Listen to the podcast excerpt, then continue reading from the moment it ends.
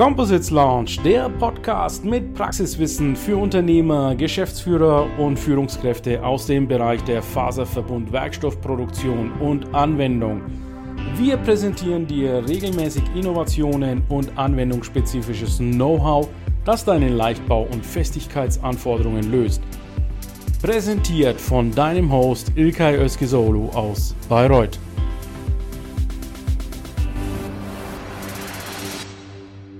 Hallo Ilkay. Ähm, schön, dass du dich äh, bei mir für die Premiere zur Verfügung stellst. Leichtbauwelt war, war und ist bisher eine Online-Plattform im Bereich Leichtbau, fokussiert auf den Leichtbau. Und ähm, ich hatte den Lesern versprochen, dass wir dieses Jahr ein neues Terrain betreten. Und äh, das eine neue Terrain wird die Live- Übertragung auf LinkedIn sein. Wir wollen das mal ausprobieren, mal schauen, wie viele sich dafür interessieren. Und vielen Dank, Ilkay, dass du da bist und mir auch technisch ein bisschen unter die Arme greifst, denn es bin nicht ich, der hier streamt, sondern es ist Ilkay, der hier streamt und die Technik im Zugriff hat. Ähm, ja, vielen Dank. Und ich würde vielleicht mal wirklich mit einer persönlichen Frage anfangen, Ilkay. Ich habe dich kennengelernt äh, dadurch, dass ich eigentlich mich über Composites versucht habe, auf LinkedIn so ein bisschen zu informieren und dann bist permanent du irgendwie aufgeploppt. Ähm, was fasziniert dich denn so an Composites und wie bist du dazu gekommen, das auf LinkedIn so zu vertreten? Ja, zunächst einmal, liebe Christine, danke für de, deine Einladung zu diesem Interview. Schätze ich sehr, weil du bist ja eine Geschäftsführerin und eine Verlegerin von der Leichtbauwelt und hast natürlich entsprechend viel, viel Content zu liefern. Und dass ich hier bei dir auf deiner Plattform sprechen darf, freut mich außerordentlich sehr. Und ja, das Thema Composites begleitet mich an und für sich seit meinen Berufsanfängen, ob du es glaubst oder nicht. Und zwar habe ich hier bei einem technischen Textilhersteller in Oberfranken gearbeitet, als zuletzt Vertriebsleiter und stellvertretender Geschäftsbereichsleiter. In dem Fall waren wir sehr stark auf Glasfasern konditioniert. Wir haben also 5000 Jahrestonnen Glasfasern verarbeitet. Und Glasfasern haben mich schon immer fasziniert, weil sie einfach eine starke Faser sind, also zugfeste Fasern und gleichzeitig aber sehr leicht waren. Und die, die schiere, äh, schiere Möglichkeiten dieser Glasfasern haben mich schon immer begeistert.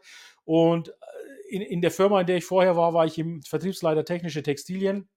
Und wir haben sehr viel in die thermische Isolation verkauft. Ja, Glasfasern können wir natürlich sehr gut für die thermische Isolierung verwenden.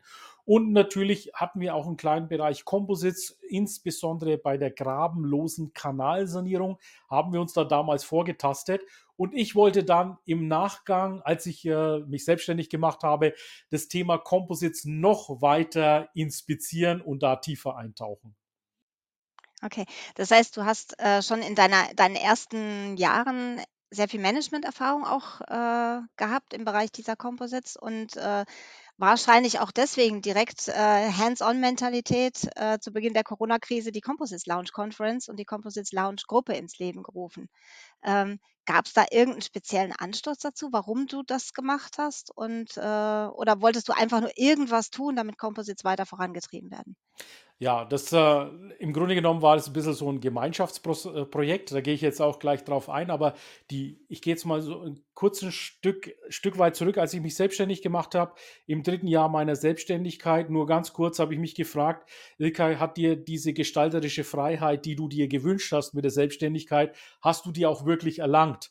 Und wenn ich zu mir selber ehrlich war, und das bin ich ja meistens, ist Folgendes passiert. Ich habe gedacht, nein, noch nicht.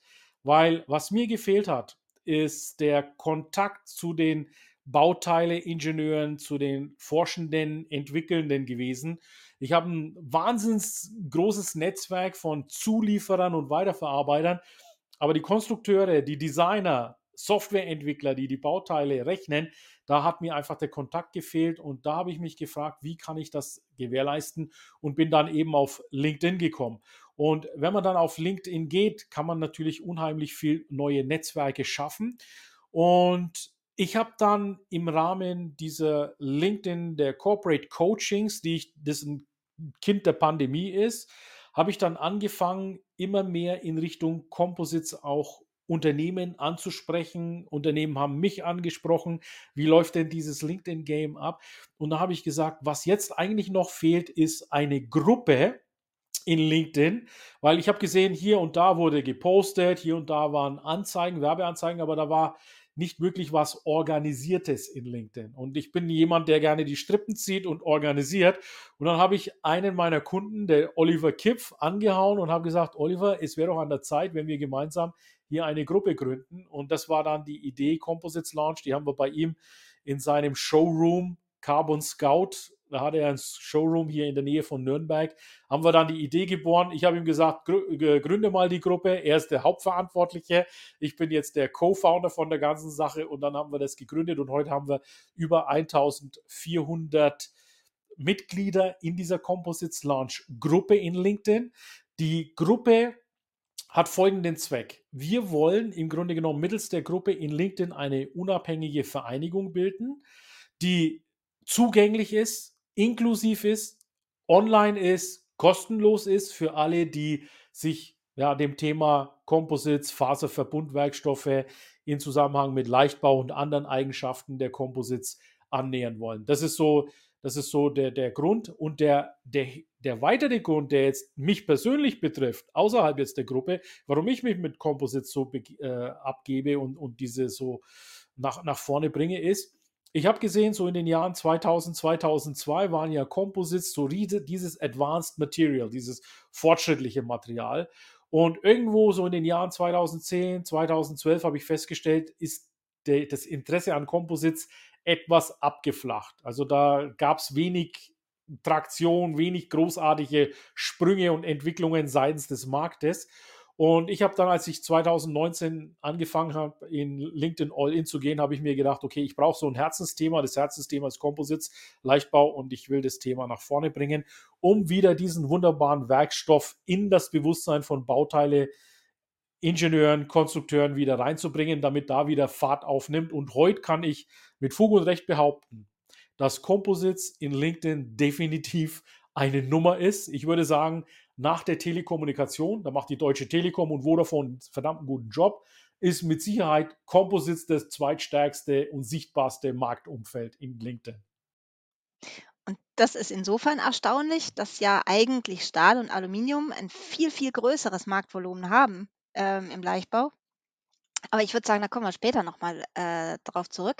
Ähm, in der Organisationsgruppe von der Composites Lounge Conference ist ja noch jemand dabei, nämlich der Daniel Schäfer. Wie habt ihr ihn kennengelernt? Also mit Oliver haben wir die, die, die, die Gruppe soweit gegründet. Also ging dann los mit 0, 1, 2, 3, 4 Followern und, und Mitgliedern und dann nahm das Traktion auf. Und in der Zwischenzeit hat sich ja eins ergeben. Der Daniel Schäfer ist ja der ehemalige Projektleiter der Composites Europe. Das war eine Messe, äh, viele von euch erinnern sich mit Sicherheit, die war in Stuttgart. Vorher war sie in Düsseldorf, parallel zur Alu-Messe. Und der Daniel Schäfer hat sich zu dem Zeitpunkt selbstständig gemacht und ich war immer mit ihm in Kontakt gewesen. Und dann haben wir gesagt, komm doch äh, mit äh, zur Composites Lounge. Wir brauchen hier noch jemand, der so Veranstaltungserfahrung hat. Und da war der Daniel natürlich hellauf, hellauf begeistert und, und gleich mit dabei, sodass er auch mit Admin der, der Gruppe ist. Heute ist der Daniel äh, bei Talk, der Konferenzplattform, COO, Chief Operating Officer, und macht das mit der Composites Launch natürlich jetzt weiter in seinem zweiten, zweiten Selbstständigkeitsberuf. Äh, ja, aber wir nutzen natürlich Talk auch für unsere Konferenzplattformen beispielsweise. Ja, genau. Ähm, du hast vorhin gesagt, es war der der Kontakt zu den Entwicklern und Konstrukteuren, der dir so ein bisschen gefehlt hat, weshalb auch diese Composites Lounge Gruppe entstanden ist. Ist das auch die Zielgruppe für die Composites Lounge Conference? Also sind das Entwickler, Konstrukteure, die sich da den meisten Mehrwert abholen können? Oder wer und worin liegt der Hauptfokus? Wer sollte daran teilnehmen? Ja, also die, die Composites Launch Konferenz ist auch ein Kind der Pandemie. Wir waren, und das können wir wirklich mit Stolz sagen, die ersten, ich will jetzt gar nicht mal sagen, vielleicht in der Industrie, ja, das wäre vielleicht vermessen, aber es könnte sogar sein, dass wir die ersten waren in der Industrie, die damals schon eine Composites Launch, also eine Konferenz in reiner Online-Manier aufgezogen haben. Äh, definitiv war man das im Composites-Bereich in der Industrie müsste man es nachvollziehen, ob das tatsächlich dann so war. Ich behaupte ja, aber gut, kann ja sein, dass ich vielleicht den einen oder anderen übersehen habe. So, und wir haben das gemacht, weil ich genau dieses Thema mit den Konstrukteuren und mit den Designern und Bauteilingenieuren, ich wollte diese Industrie die Anwender, die ja wirklich darüber entscheiden, welches Material jetzt in das Bauteil reinkommt, die wollte ich ansprechen, weil für die Composite-Industrie an und für sich, da gibt es ja genügend Verbände. Also der größte Verband, zum Beispiel Composites United mit 400 Mitgliedern, AVK mit 200 Mitgliedern. Dann gibt es einen Mediengiganten, ein Imperium, die Jack Global.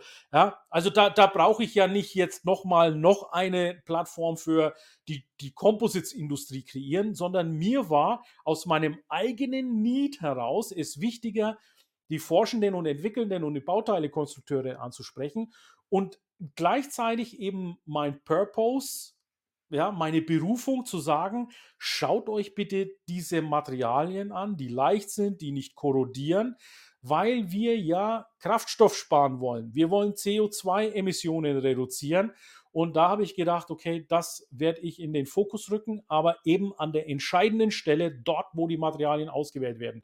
Weil eins ist klar, die Bauteileingenieure heute, die sind natürlich an Stahl sehr stark, äh, ja, erzogen, qualifiziert und das ganze Wissen mit den Materialkarten ist ja dort wirklich vor, vorangeschritten. Und zu dem Zeitpunkt gab es das alles nicht. Ja? Zu dem Zeitpunkt, als ich jetzt 2018, 19 mich mit der Sichtbarkeit von Composites äh, beschäftigt habe, da waren weder Materialkarten vor, äh, vorhanden, zumindest nicht in der Breite. Da waren teilweise Kritiken da, dass äh, Faserverbundwerkstoffe nicht crashresistent sind, dass sie abfackeln ohne Ende, also keine Brandschutzeigenschaften haben und, und, und.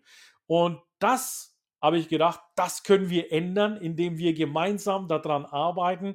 Und heute, also im dritten Jahr sozusagen der Composites Launch Konferenz, gehen wir in die vierte Ausgabe hinein mit dem Thema zum Beispiel Kreislaufwirtschaft und Recycling. Also das Thema Kreislaufwirtschaft und Recycling ist gelöst bei Composites, nur viele wissen es noch nicht. Und deshalb gehe ich jetzt her und sage, okay, hier haben wir Möglichkeiten, ja, das in die Sichtbarkeit zu bekommen, dass die, die, die Konstrukteure und Designer sich mit diesen alternativen Werkstoffen eben beschäftigen.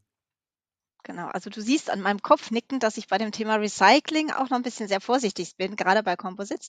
Ähm, aber gehen wir nochmal zurück zu dem Thema Volumen anderer Werkstoffe. Ähm, Beton, also Stahl, Aluminium ist alles sehr viel stärker verbreitet. Ähm, das Thema Faserverbundwerkstoffe ist noch so ein bisschen, ich will nicht sagen in den Kinderschuhen, weil es gibt es schon sehr lange, aber ich weiß, dass die Industrie sehr lange daran äh, gearbeitet hat, ähm, gescheite Zykluszeiten hinzubekommen, um die Kosten wiederum zu senken. Also Carbonfaser oder Carbonfaser gerade beim, beim äh, Automobil ist noch relativ teuer, ist in vielen Bereichen noch nicht in der Serie. Ähm, welche Rolle können denn Composites überhaupt im Leichtbau, in der Mobilität spielen? Ähm, es gibt da zum Teil auch sehr kritische Stimmen, zum Beispiel vom JAGMI. Ähm, das ist ein Institut in England, dass die äh, Carbon, also die Faserverbundkunststoffe eigentlich eher Nischen besetzen werden im Bereich Automobil. Wie siehst Mhm. du das? Also sehe ich natürlich, äh, da bin ich auch biased, bin ich ja ganz ehrlich, sehe ich natürlich völlig anders. Ähm, wenn ich heute jetzt, ähm, ich habe da kürzlich einen Post gemacht zu diesem BMW, dem CSL 3.0. Der äh, wird ja in Landshut hergestellt seitens BMW. Und das ist ein Teil, okay, es ist jetzt kein massentaugliches Fahrzeug. Da kostet ja der BMW alleine äh, 750.000 Euro. Aber der ist ja nur voll von Carbonfaserteilen. Warum? Weil natürlich dieses Fahrzeug agil, wendig sein soll und Sprit sparen soll, logischerweise. Und wenn wir in der Zukunft leichter bauen wollen, bei aber gegebenen Festigkeiten läuft es ja an Faserverbundwerkstoffen nicht vor, vorbei. Das zweite ist, man könnte jetzt auch sagen, ja gut, dafür gibt es ja noch Aluminium zum Beispiel. Aber schau dir mal die Erzeugerpreise bei Aluminium an. Bei diesen steigenden Energiepreisen, die da in die Höhe schnellen zurzeit aufgrund der Situation, in der wir uns befinden, ja, Ukraine und so weiter, Ukraine, Inflation, you name it, wir sind ja nur noch von Krisen, von einer Krise in die nächste gehen wir rein. Ja, versuch mal Bauxit, die Energiepreise bei Aluminium, das ist ja eigentlich wirklich eine Herausforderung. Teilweise sind auch die die, die Zutaten für Aluminium kommen aus Russland und wir wollen Russland nicht unterstützen. Das heißt, auch hier sind Embargo-Geschichten mit im Spiel. Das wird ja zunehmend schwerer. Und wenn ich mir Stahl angucke, ja, auch die Energieintensivität hier und vor allen Dingen die CO2-Belastung der Umwelt. Und wenn die Europäische Kommission sagt, wir haben ein Ziel, das nennt sich Fit for 55, dann äh, kann ich mir vorstellen, dass ein Engländer sagt, was interessiert mich die Europäische Union, ich bin da raus, ich habe Brexit gemacht, dann sage ich herzlich willkommen in der noch nicht wahren Welt, ja? Also die Leute müssen anfangen umzudenken. Alles geht in Richtung Elektro Elektrifizierung. Die Fahrzeuge müssen leichter werden. Alles geht in Richtung Wasserstoff. Wasserstoff beherbergt immense Risiken und die kann man auch nur mit hochfesten Materialien in Griff bekommen, wie eben Carbonfasern. Und wenn da einer sagt, er sieht da immer nur Nischenanwendungen, dann lade ich ihn gerne ein in die verschiedenen Institute, die ich äh, bisher in meinem Leben besuchen durfte und die zahlreichen Einwendungen, die man hat. Also mein, mein Büro hier ist auch voller Carbon, meine Brille ist voller Carbon, die Einsatzmöglichkeiten sind immens von diesen Fasern und das eben bei einem Energieaufwand, der relativ überschaubar ist. Ja. Liegt das, ähm, also die, du hast gesagt, die Einsatzmöglichkeiten sind immens. Liegt das unter anderem auch daran, dass äh, Faserverbundwerkstoffe sich ja nicht mit CFK und GFK erschöpfen, ähm, weil ich kann ja sowohl mit den Fasern als auch mit der Matrix sehr viel weiterspielen. Also ich kann mit Basaltfasern arbeiten, ich kann mit Naturfasern arbeiten, ich kann auch die Matrix, vielleicht für die, die sich mit Faserverbundkunststoffen nicht so gut auskennen, ähm, Composites oder Faserverbundkunststoffe bestehen immer aus zwei Elementen sozusagen. Das eine sind die Fasern und das andere sind die, ist die Matrix, also der, der, der, das Material, in das die Fasern eingebettet werden. Und die herausragenden Eigenschaften der Faserverbundkunststoffe entstehen dadurch, dass ich die Fasern so in diese Matrix einbetten kann, dass sie genau die Last aufnehmen, die ich für dieses Bauteil brauche. Ähm, und dadurch, dass ich unterschiedliche Fasern einsetzen kann und unterschiedliche Matrices, ist es, sind Composites eigentlich fast möchte ich sagen, in einer Position, in der die Kunststoffe in den 50er, 60er Jahren waren. Das heißt, das ist eine Werkstoffklasse, die sich unglaublich gut anpassen lässt. Ist das die Zukunft der Composites? Da sprichst du natürlich die Variantenvielfalt der, der Rohstoffe und der Fasern, die da zum Einsatz kommen, sprichst du natürlich in ein absolut richtige, äh, richtiges Faktum an. Ja? Also wenn ich jetzt von Carbon spreche, dann hat halt Carbon, sagen wir mal, irgendwie so eine Eigenschaft, dass es schön nett anzusehen ist. Ja, die Oberfläche, wenn da ein schönes Gelcoat drauf ist, wenn die Oberfläche schön äh, poliert wurde, dann hat man ja diese schönen Sichtcarbonteile im Motorsport zum Beispiel. Die, also heute kann ich mir schon fast gar nicht mehr Motorsportfahrzeuge ohne irgendwelche Sichtcarbonteile mir vorstellen.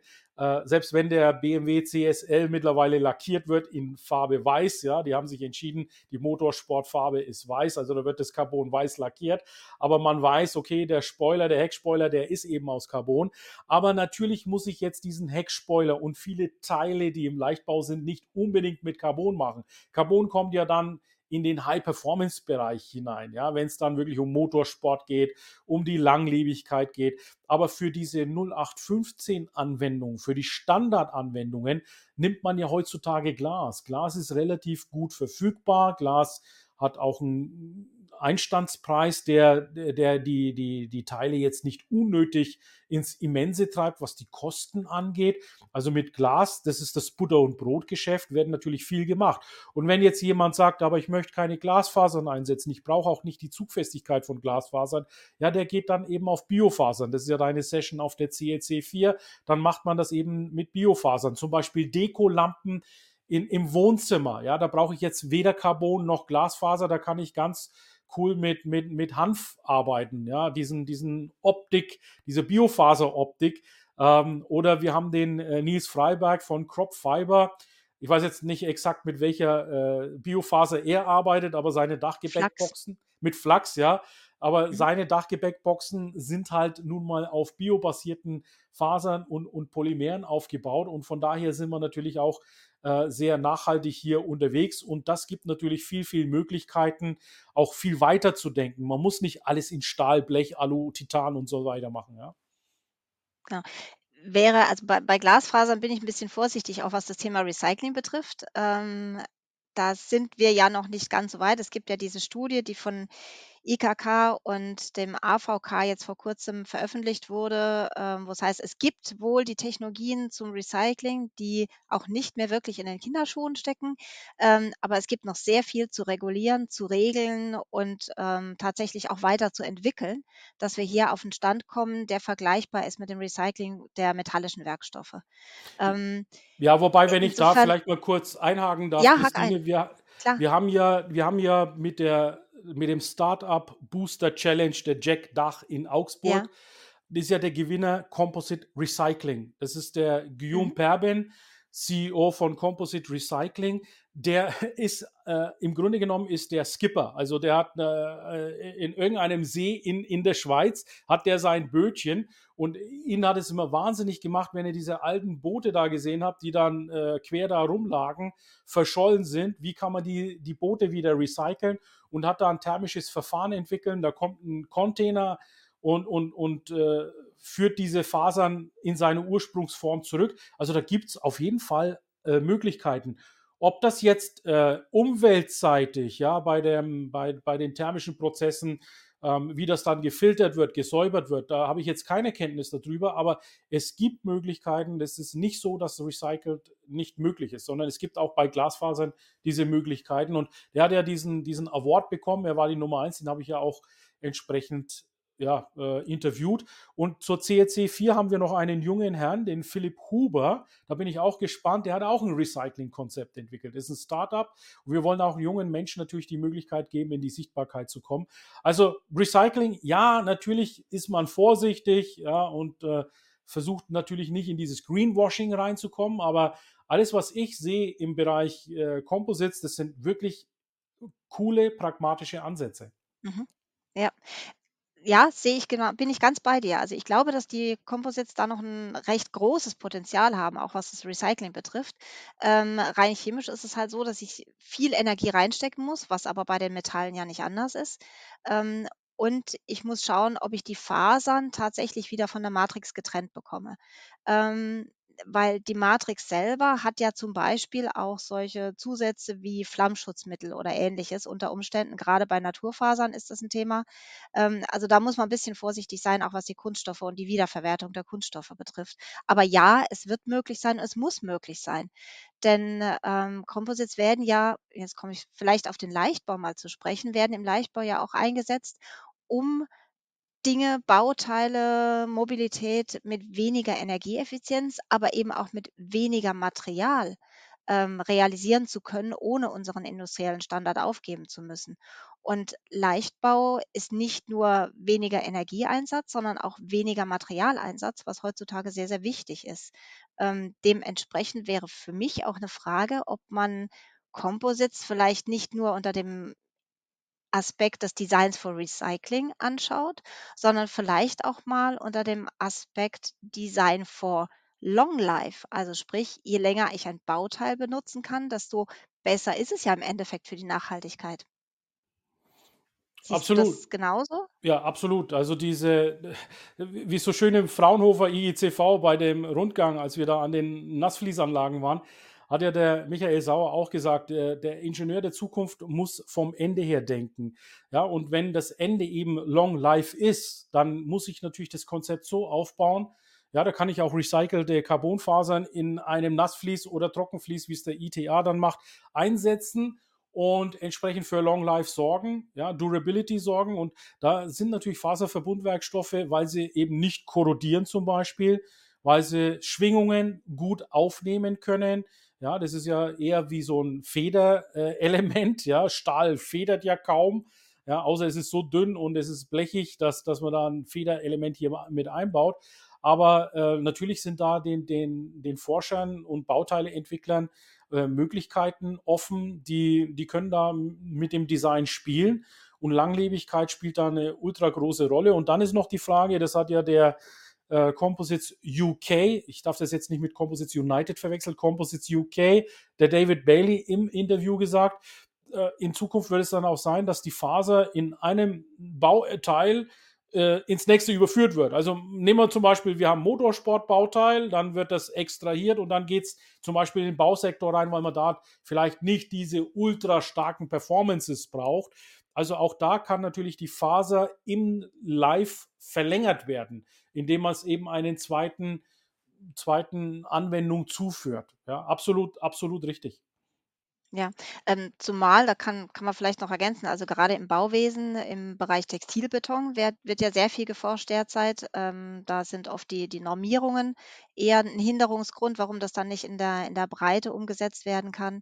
Ähm, das Thema Textilbeton, Carbonfaserbeton. Da spielt vor allen Dingen die Korrosionsunanfälligkeit der Faser eine große Rolle und die Festigkeit, die ich gezielter auslegen kann als bei Stahlmatten, so dass ich auch mit weniger Beton und damit auch mit weniger CO2-Emissionen für die Bauwerke rechnen muss.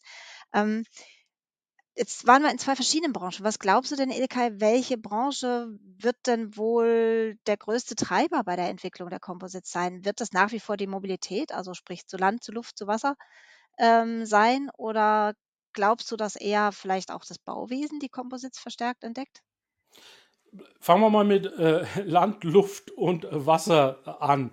Also wir sind ja noch lange nicht da durchgedrungen, ja. Die Marktpenetration, äh, die ist ja noch weit, weit weg, ja. Schau dir mal die ganzen Dampfer an, ja, die Kreuzfahrtschiffe, die Containerschiffe alles im Stahl gebaut. Also da, da, da geht noch was, sage ich mal. Ja, da ist, liegt noch eine Wahnsinns Zukunft vor uns. Die Norwegen zum Beispiel, diese ganzen Fähren, ja, die auf Elektrik jetzt umgestellt werden, was da für ein irre Potenzial im Schiffswesen, Schiffbau ist. Geh mal auf die Bahn über. Bahn, total traditionell Stahlbau, ja. Muss jedes Teil, was im ICE drin verbaut ist, aus Stahl sein? Also ich frage mich da wirklich teilweise, warum man da nicht viel progressiver rangeht und versucht hier den Leichtbau zu forcieren. Flugzeuge, ja, die sind Vorreiter, definitiv. Der A350, der, die 757, der, der Dreamliner, das sind natürlich Flugzeuge, da kommt man vielleicht schon mittlerweile an die Grenze des Machbaren, ja, weil irgendwelche Titanbauteile, Stahlbauteile wird es auch in einem Flugzeug brauchen, ja. Aber ich denke mal, die Flugzeugindustrie geht da sehr verantwortungsvoll mit der Sicherheit der Menschen an Bord um und natürlich dem, dem aerodynamischen Effekt, den, den einfach diese Materialien herstellen müssen und Brand- und Impact-Schutzsicherheit. Also ich glaube, bei der Luftfahrt äh, sind wir irgendwo in eine leichte Sättigung, kommen wir ran, aber Schiff und, und Bahn, also da, da, da muss was passieren. Das ist einfach noch viel zu viel auf. Und dann geht es weiter mit Off-Highway, LKWs, ja, und dann geht es weiter mit, äh, was haben wir, Baumaschinen oder, oder Traktoren, ja. Also da kann viel mehr mit Leichtbau gearbeitet werden. Es müssen ja nicht immer die Teile sein, die irgendwo tragende Strukturen haben, aber auch selbst da wären solche Bauteile äh, absolut in Ordnung und, und machbar. Es gibt eine, eine Firma, die habe ich auf der Hannover Messe bei dem Leicht, äh, Leichtbau äh, Summit da kennengelernt. Firma Tönes, die hat dann für diese Düngemittel äh, Traktoren, die dann Düngemittel auf den Feldern zum Beispiel versprühen, die haben die Carbonrohre gemacht, um einfach dieses Teil, was hinten am Traktor hängt, leichter zu machen, damit mehr Düngemittel be beispielsweise transportiert und verteilt werden kann. Das erleichtert ja auch die Arbeit der Landwirtschaft und äh, sorgt auch für viel mehr Effizienz. So, dann sind wir beim Transport. Das, dann haben wir den Transport da, hier abgehakt. Ilke, ganz kurz, mhm. wenn ich da ganz kurz einhaken darf, weil gerade das, dieses Beispiel, was du da nennst von Tönnis, das hat auch mich fasziniert, weil das hat zeigt so schön, wozu Leichtbau und Faserverbundwerkstoffe eigentlich in der Lage sind. Ähm, denn es ist, ist, ja nicht nur der Ausleger für, Dünge, für das Düngemittelverspritzen, was man da äh, leichter gemacht hat, sondern ähm, dadurch, dass ich es leichter gemacht habe, kann ich auch die Arbeitsbreite dieses, äh, dieses Nutzfahrzeugs vergrößern. Das ganze Fahrzeug wird leichter, das heißt, die Bodenverdichtung wird geringer mit entsprechenden positiven Auswirkungen auf die Umwelt. Ich muss weniger Strecken übers Feld fahren und habe trotzdem die gleiche Arbeitsbreite. Ich bin schneller in der Bewirtschaftung. All das sind Auswirkungen des Leichtbaus, die im ersten Moment oftmals gar nicht gesehen werden. Und das finde ich vielfach sehr, sehr schade. Du wolltest aber noch ein zweites Beispiel erwähnen. Ja, weil du, weil du die Industrien ja gefragt hattest, ne? Also außerhalb des Genau. Transportwesens, Ja. was ja total äh, augenscheinlich ist, weil halt im Transport Stückzahlen laufen.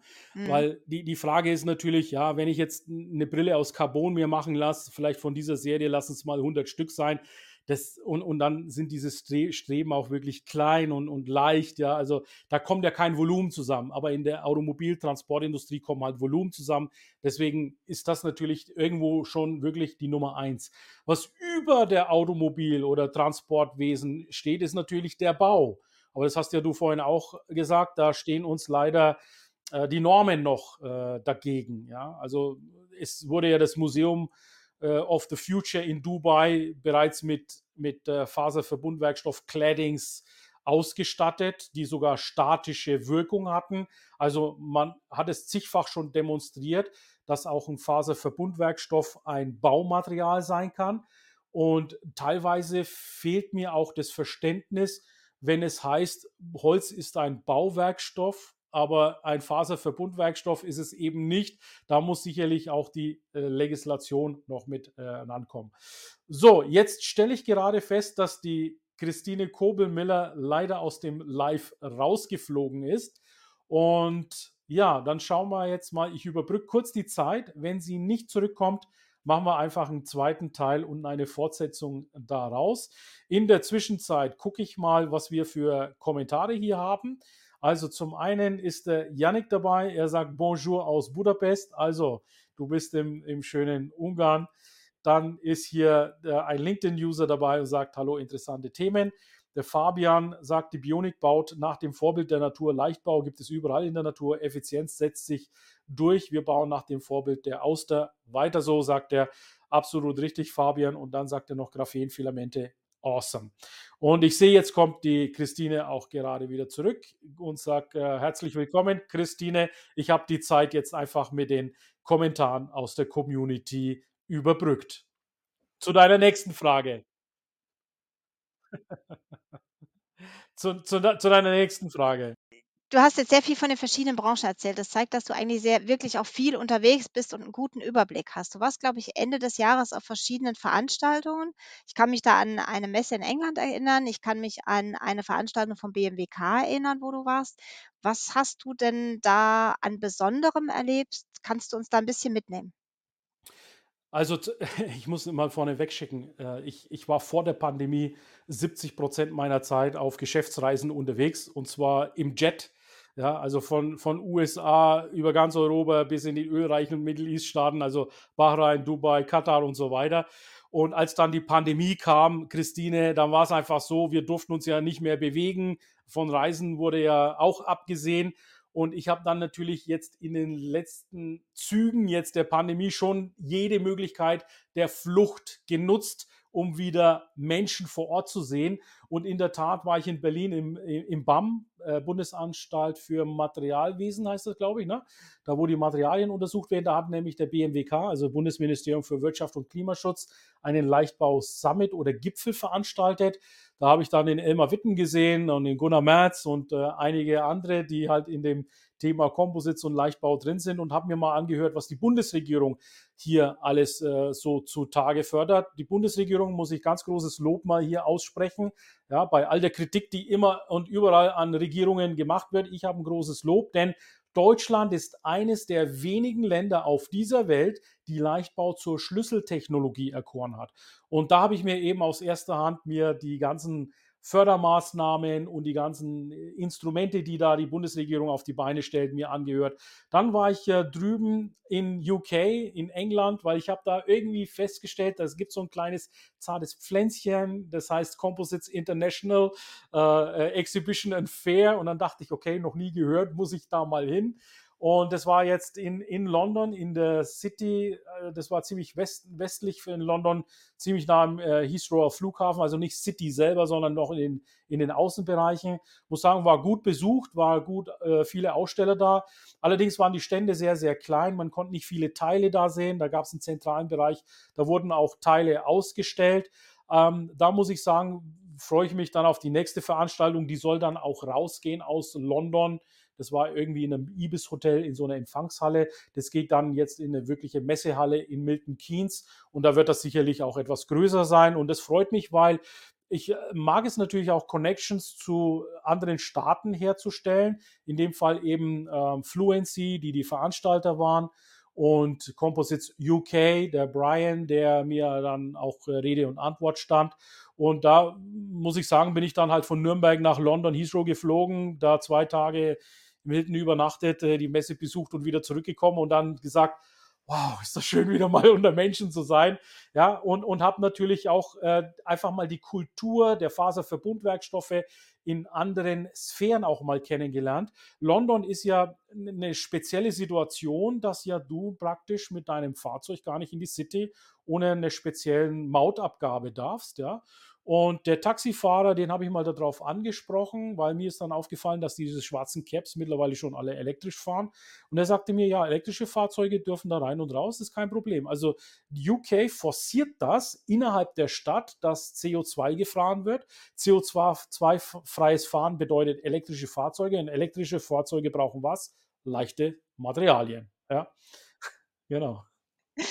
Ja, das ist, ist ja einer der großen Treiber, die die äh, Composites auch in der in der Automobilbranche voranbringen, ähm, unter anderem auch in beim Thema Batteriegehäuse. Da hast du, glaube ich, jetzt, äh, mit dem Gastgeber der Com Conf Composites Conference, ähm, auch einen, äh, großen Player in dem Bereich, der gerade ein Projekt da aufgelegt hat, glaube ich, zum Thema Batteriegehäuse.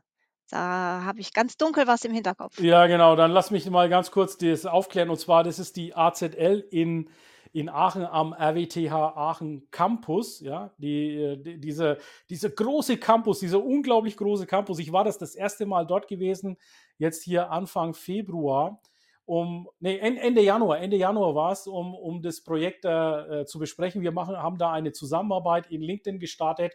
Diese, dieses Projekt Cell to Pack, also Batteriegehäuse, hat mich äh, natürlich total geflasht und sofort erfasst. Und ich habe gesagt, das müssen wir in LinkedIn auf jeden Fall promoten, denn dieses Cell-to-Pack ist ja noch nicht in trockenen Tüchern. Also da braucht es noch viel Grundlagenforschung. Und AZL, die haben ein Prinzip, die machen Projektpartnerschaften auf Basis Computer-Aided Engineering. Das heißt, alles wird am Computer designt und errechnet mit unterschiedlichsten Materialien. Und da kann man als Projektteilhaber einsteigen und bekommt natürlich die Ergebnisse dann auch mitgeteilt. Und die sind durchaus auch individuell auf äh, die eigenen Materialien, Herstellungsverfahren und so weiter übertragbar, sodass hier ein unheimlich großes Wissenspool äh, entsteht. Und dieses Cell-to-Pack Batteriegehäuse ist natürlich ein Zukunftsthema.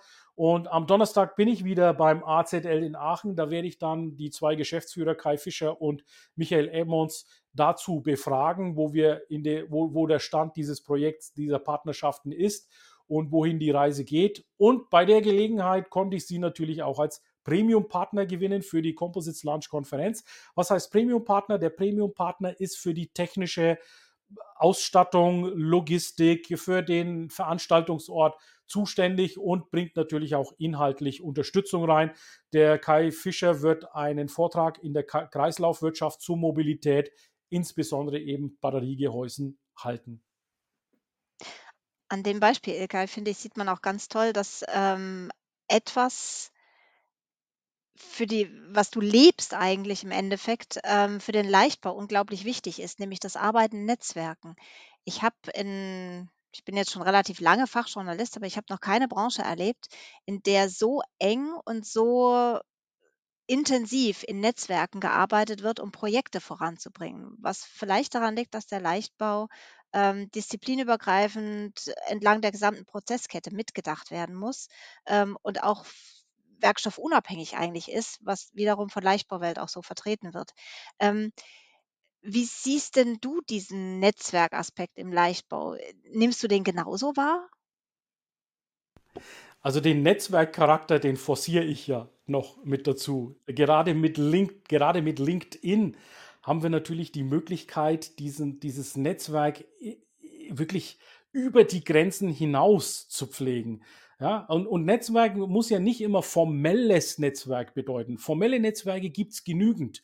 Also nochmal, Composites United macht da einen grandiosen Job. AVK sind da seit, das ist der älteste Verband äh, der Welt, der AVK, Kunststoffverband der Welt. Ja, das, das ist ja nichts Neues, dass im Netzwerk Dinge gemeinsam vorangetrieben werden. Was ich jetzt auf die Spitze treibe, ist das Ganze nochmal in LinkedIn in die ultimative Sichtbarkeit zu bekommen und dann auch Beteiligte und vielleicht auch etwas nachteilig Beteiligte mehr ins Geschehen reinzubekommen.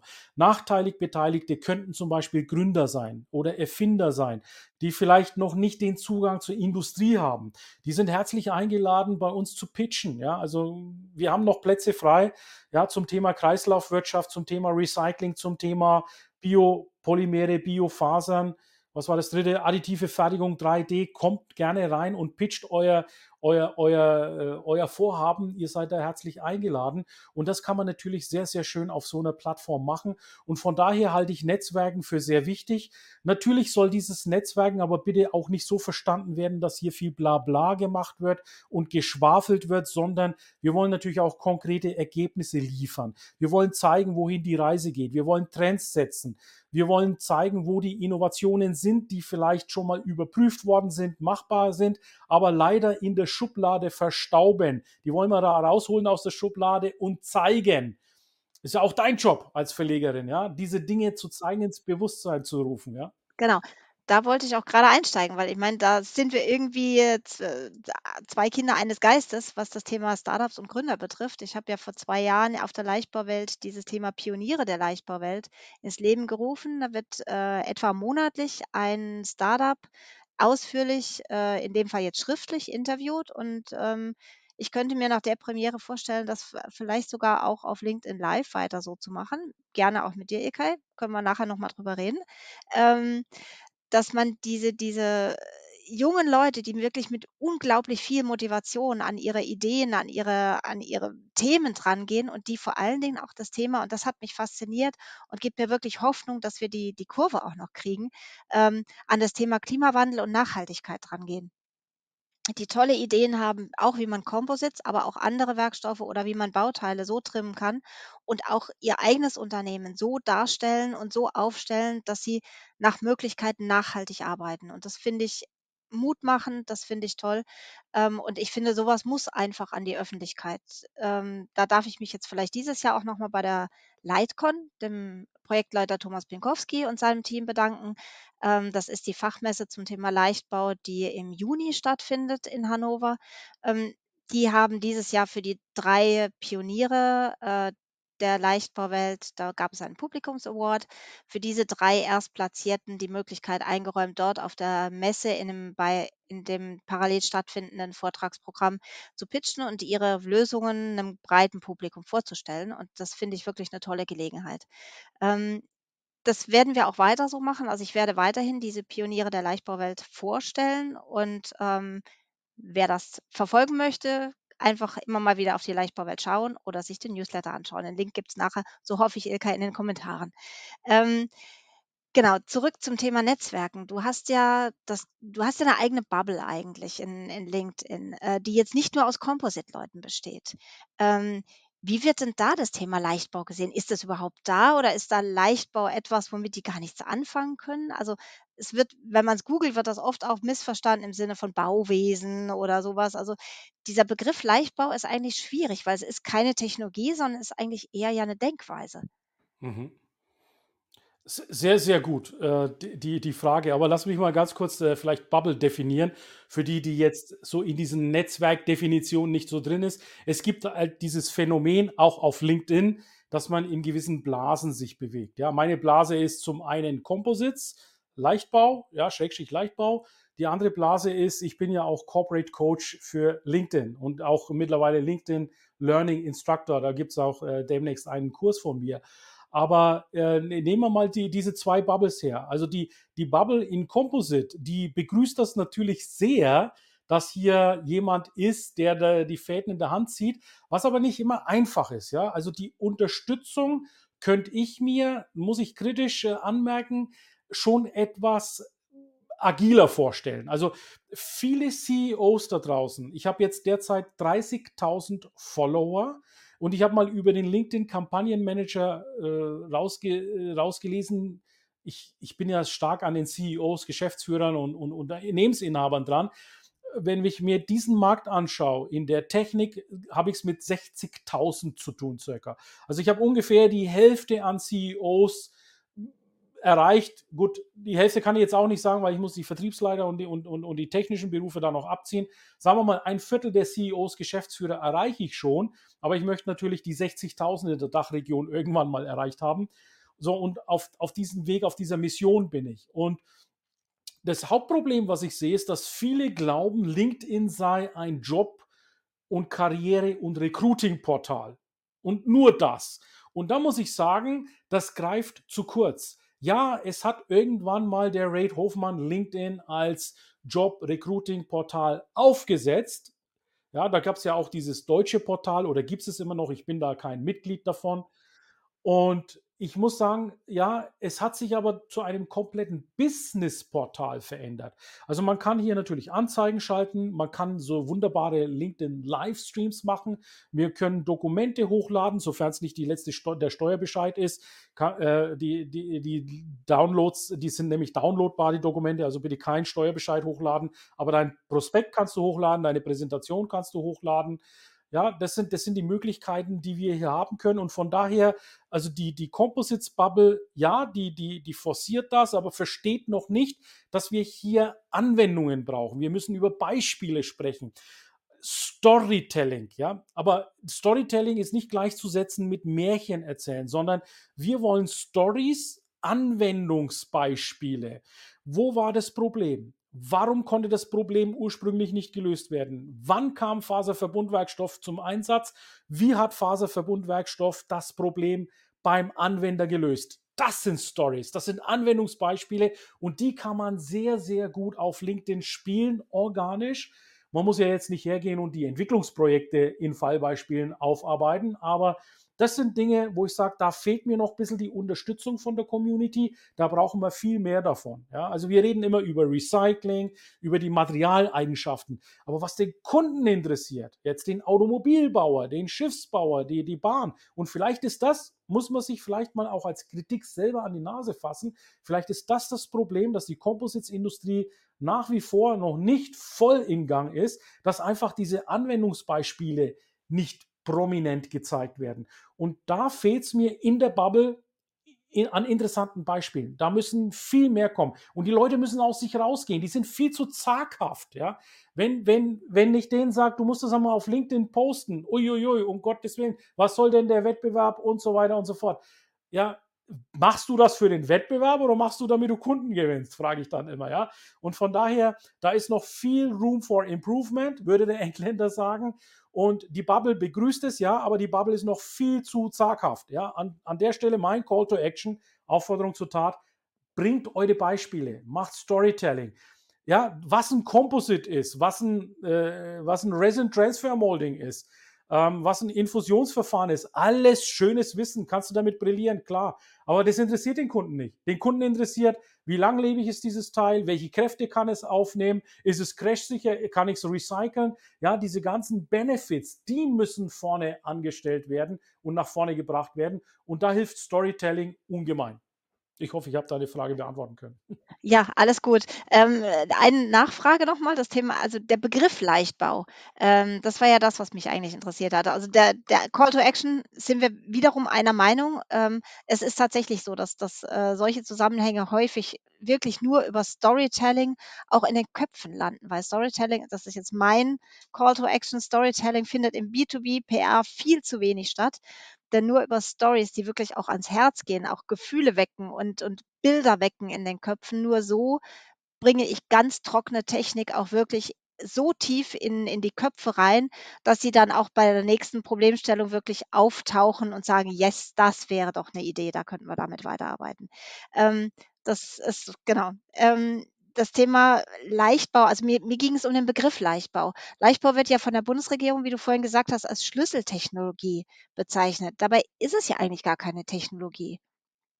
Leichtbau ist ja vielmehr eine, eine Art des Denkens, der, eine Herangehensweise, wie ich ähm, Produkte designe, wie ich, wie ich sie hinterfrage oft auch, wie ich sie neu denke zum Teil. Das machen die Startups, die wir beide pushen, ganz toll. Ähm, aber die, ich sage jetzt mal, alteingesessene Industrie ähm, oder auch jeder Einzelne von uns, wie, wie verbreitet ist denn das Bewusstsein, dass nur über Leichtbau, der durch wenig Material viel erreichen kann, ähm, tatsächlich unsere Tu Zukunft machbar ist? Also ich glaube daran.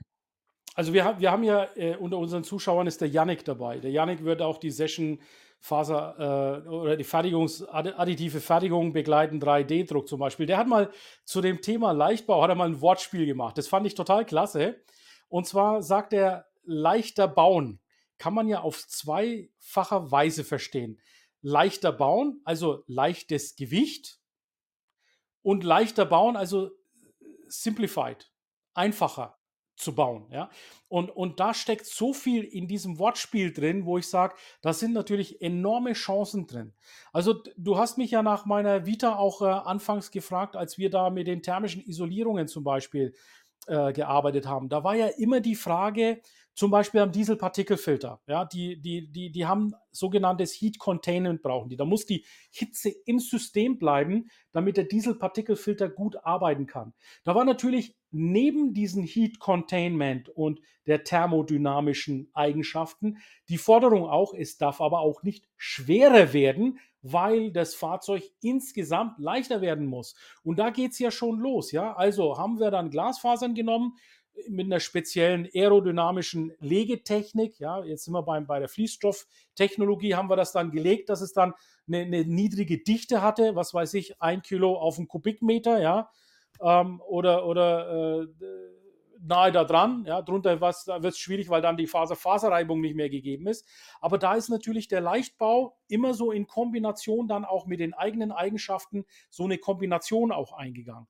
Ja, das Thema Leichtbau ist ja nicht einfach, da gebe ich dir absolut äh, recht, zu erfassen, weil es ja leichter wird. Und viele glauben ja auch, äh, mit dem Missverständnis will ich hier an der Stelle auch mal aufräumen. Wenn wir die Dichte herunterfahren, ist weniger Material drin, dann wird es billiger, ist nicht weil das Verfahren wird teurer, die Maschine wird langsamer und so weiter und so fort. Also andere Kosten steigen dann. Von daher dürft ihr niemals davon ausgehen, wenn Material leichter wird, dass es auch billiger wird. Nein, es kann unter Umständen X-Faktor teurer werden, sodass wir dann immer gesagt haben, okay, wo ist denn die richtige Balance zwischen den Eigenschaften auf der thermischen Seite und auf der Gewichtseinsparseite. Und da muss man natürlich Kompromisse eingehen. Und wie du sagst, Leichtbau, absolut richtig. Das ist ein, das ist ein Mindset, ja.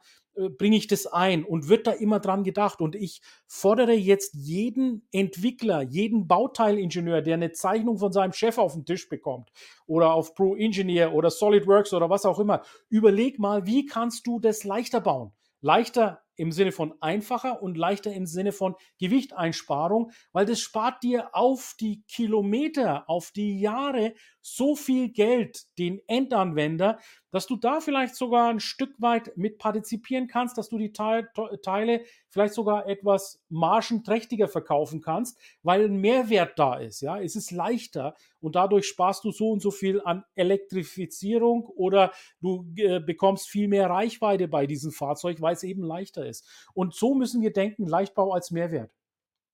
Also ich, ich nenne das immer den Dominoeffekt von Leichtbau.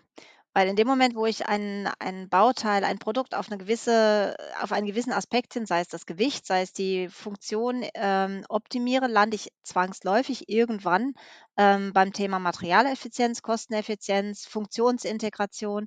Und wenn das Teil dann so entsprechend designt und entwickelt wurde, dann habe ich meistens im Einsatz noch weitere Benefits, die im ersten Moment gar nicht so durchkamen. Also entweder kann zum Beispiel eine Maschine plötzlich äh, kürzere Zykluszeiten fahren, weil sie oder hat einen höheren Output, weil sie schneller, dynamischer sein kann, weil nicht mehr so, äh, so viel Schwungmasse da ist.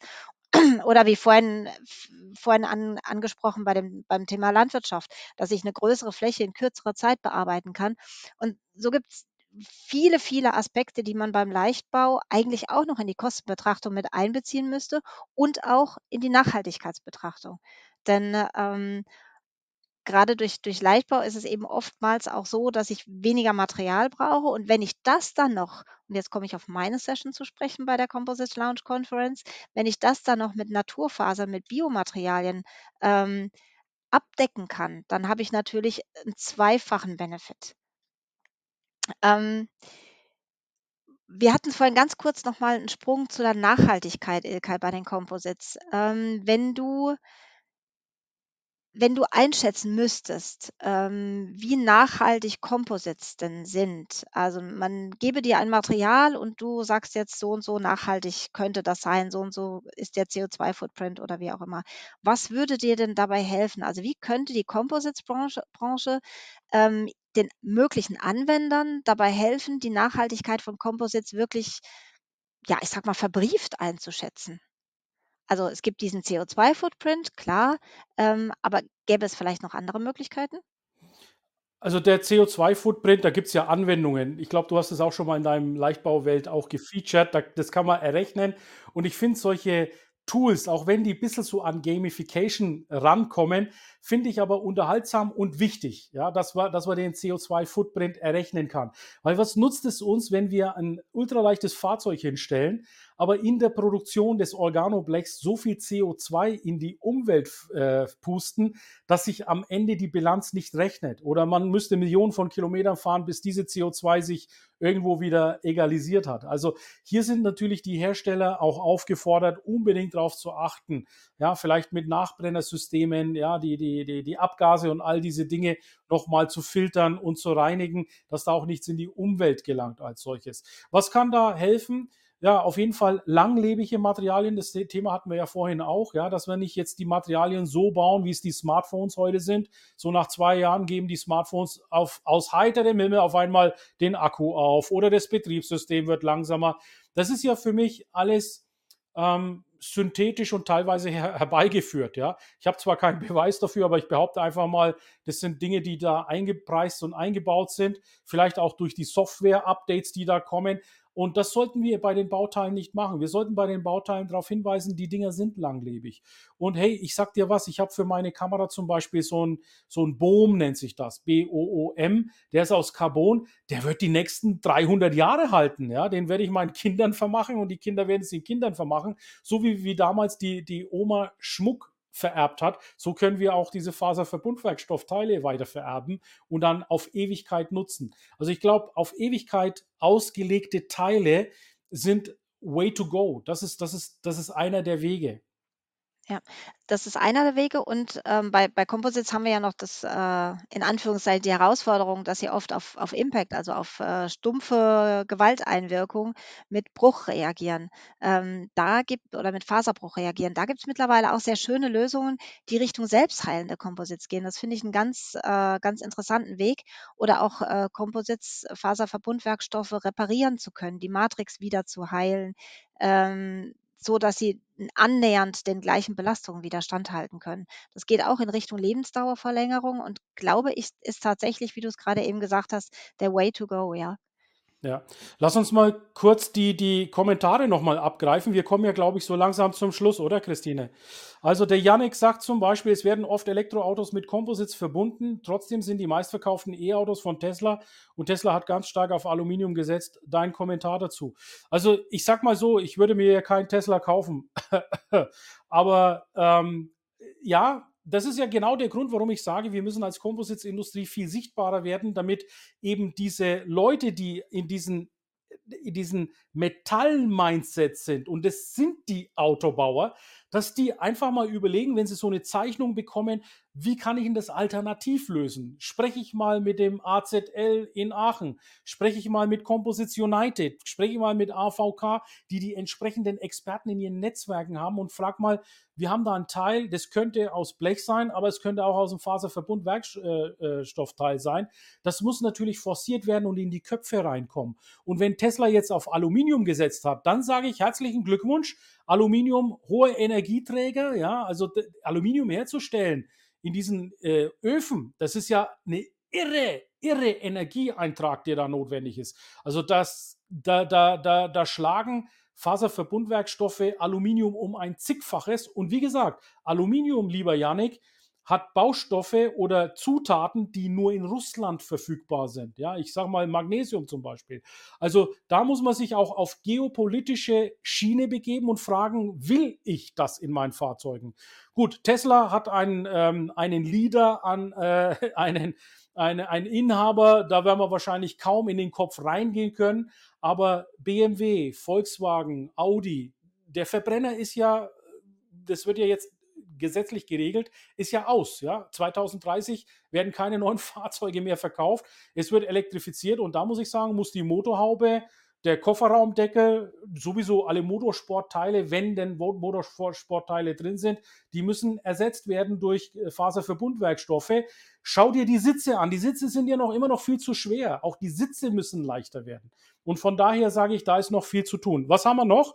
Dann sagt der Philipp Huber, ähm, die möglichen Einsparungen durch Leichtbau können auf die Dauer ein großes Potenzial. Wenn der Werkstoff aber einen sehr schlechten Fußabdruck hat, erreicht man erst sehr spät den Break-Even-Point. Emissionseinsparungen auf der Werkstoff- und Herstellungsseite sind deswegen sehr wichtig. Das hatte ich genau vorhin beschrieben. Deswegen sagt er auch, jetzt ist mir Ilkay zuvorgekommen. So, dann sagt Aluminium 8,2 Kilogramm CO2 pro Kilogramm. Siehst du, und das ist das, warum ich diese genialen Köpfe in, in der äh, in, der, in der Leichtbauindustrie so, so mag. Die kommen dann mit Zahlen und Daten daher. Und dann sagt Herbert, hallo Ilkay, sorry, zu spät. Nein, du bist noch nicht zu spät, lieber Herbert. Wir sind noch äh, im Thema, aber wir sind in den letzten Zügen. Die Christine ist jetzt gerade wieder aufgetaucht. Christine, äh, falls du mich im Hintergrund hörst, ich nehme dich jetzt wieder rein, jawohl.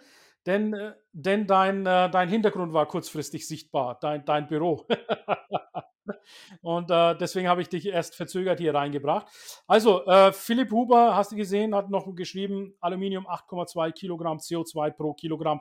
Das ist eine immense, immense CO2-Belastung. Brauchen wir nicht drüber reden. Also, wenn der Tesla heute aus Aluminium besteht, dann muss ich fragen, lieber Elon, ähm, was willst du dir da einfallen lassen in der Zukunft, um das zu ändern? Ja? Aber der hat ja momentan ganz andere Baustellen.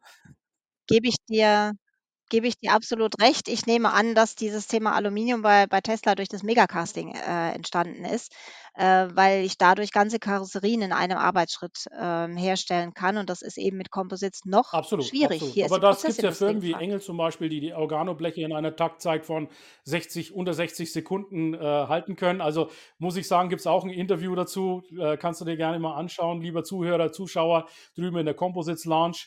Also da gibt es ja auch mittlerweile Maßnahmen. Natürlich wird das Organoblech nicht in 60 Sekunden hergestellt, ja, also, aber wenn man die Organobleche dann entsprechend zuschneidet, konfektioniert und dann in die, äh, in die, in diese automatisierten Zellen reingibt, dann kann man gute Taktzeiten erreichen und also ich finde, äh, die, die, die, die Entwicklungen, die da stattfinden, Christine, die sind ähm, unheimlich, äh, unheimlich schnell. Natürlich bist du natürlich als Leichtbauspezialistin nicht nur auf Composites, sondern auch auf anderen Werkstoffen. Und ich sage auch nicht, dass andere Werkstoffe nicht notwendig sind, sondern ich sage auch, die Kombination mit anderen Werkstoffen ist ja auch eine interessante Kombination. Ja? Manchmal muss man im Flugzeug vielleicht Titan auf der einen Seite und Carbon auf der anderen Seite verwenden. Warum auch immer. Fensterbau, Spanten oder sonstiges. Ja, das, das mag ja sein, aber man muss einfach mal ran und nicht nur rein aus Titan machen, was ja Wahnsinnskostenfaktor auch ist, ja. Also gerade bei diesen Hybridlösungen, da könnte man fast ein eigenes Live dafür machen, was das was die Thema Fügetechnologien betrifft. Also, das ist ja an sich schon eine Herausforderung für sich, ob ich jetzt klebe, ob ich schraube, ob ich, äh, schweiße, wie auch immer, da die verschiedenen Werkstoffe so miteinander zu verbinden und hinterher auch so zu verbinden, dass ich sie im Falle des Recyclings und jetzt sind wir wieder beim Thema Design for Recycling, dass ich sie im Falle eines Recyclings äh, am Ende der Lebensdauer auch wieder auseinander bekomme. Ähm, das ist bei den Hybriden ein bisschen schwierig, aber auch da sind viele Player in der Branche am entwickeln, am machen, am tun und ich bin mir sicher, dass es dafür auch demnächst äh, gute Lösungen gibt. Es gibt zum Teil auch schon wirklich tolle Ideen. Nachzulesen auf leichtbauwelt.de unter Fügetechnologien. Genau. Ähm, Ilka, ich glaube, wir sind ziemlich am Ende dessen, was wir machen wollten. Ähm, ich habe jetzt keine Fragen mehr großartig auf der Pfanne. Ähm, wenn wir uns das nächste Mal sehen, sitzen wir beide in Aachen vor unseren Laptops, glaube ich. Genau. Und Genau, richtig, ähm, ja. ich freue mich total auf die Session. Ähm, ich bin gespannt, was da an Biopolymeren, an naturfaserverstärkten Kunststoffen und den Fragen, die wir da weiter nachgehen. Ich würde mich sehr, sehr freuen, wenn viele von denen, die jetzt heute zugehört haben, auch in Aachen dabei wären. Und ähm, ich habe von dir gehört irgendwie, dass die Vorträge auch im Nachgang möglicherweise verfügbar gemacht werden. Genau, also das ist aber dann halt ein längerer Prozess, logischerweise, weil wir zeichnen auf. Dann werden wir sie Stück für Stück äh, dann auch releasen, aber das kann dann durchaus ganz 2023 bedeuten, weil wir haben ja da, ich sag mal, vier Sessions, mit meiner sind sogar fünf Sessions, mal vier Vorträgen, also wir sind da 20, 25 Vorträge ähm, und dann, wenn ich alleine jede Woche einen Vortrag releasen würde, ja, mit Untertiteln und all diese Dinge, äh, dann, dann wahrscheinlich wird es sogar nächstes Jahr werden. Also besser ist es, am 7.3. Ticket Ticket zu lösen, online dabei zu sein, dann bekommst du alles gleich am 7.3. online alles mit. Es wird alles aufgezeichnet, ja, aber die, die Aufzeichnungen werden dann peu à peu nacheinander im Content Repurposing Verfahren dann rausgegeben.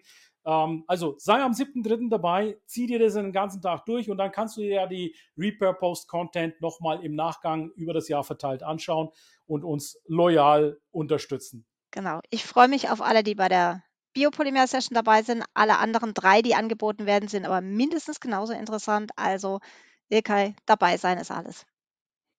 Ganz genau. Vielen Dank für das Interview mit dir. Es hat mir viel, viel Spaß gemacht. Ähm, für alle die, die das nochmal nachlesen wollen, vielleicht sich auch äh, ein, einzelne Passagen rausnehmen wollen, ähm, für sich später verfügbar machen wollen, das Interview wird es in schriftlicher Form nochmal auf leichtbauwelt.de geben. Ähm, wer den Zeitpunkt des Veröffentlichens nicht verpassen möchte, meldet sich für den Newsletter an. Wie gesagt, Links in den Kommentaren dazu. Alles klar. Vielen Dank, Ilkay. Wunderbar. Vielen Dank. Ciao. Tschüss. Der Composites Launch Podcast gefällt dir? Dann empfehle diesen bitte weiter. Du willst noch mehr Tipps zu Composites oder Sichtbarkeit in LinkedIn? Vernetze dich mit Ilkay Özki auf LinkedIn und trete der exklusiven LinkedIn-Gruppe Composites Launch bei. Dort wirst du dich mit Gleichgesinnten über die neuesten Technologietrends austauschen. Tschüss und auf Wiedersehen!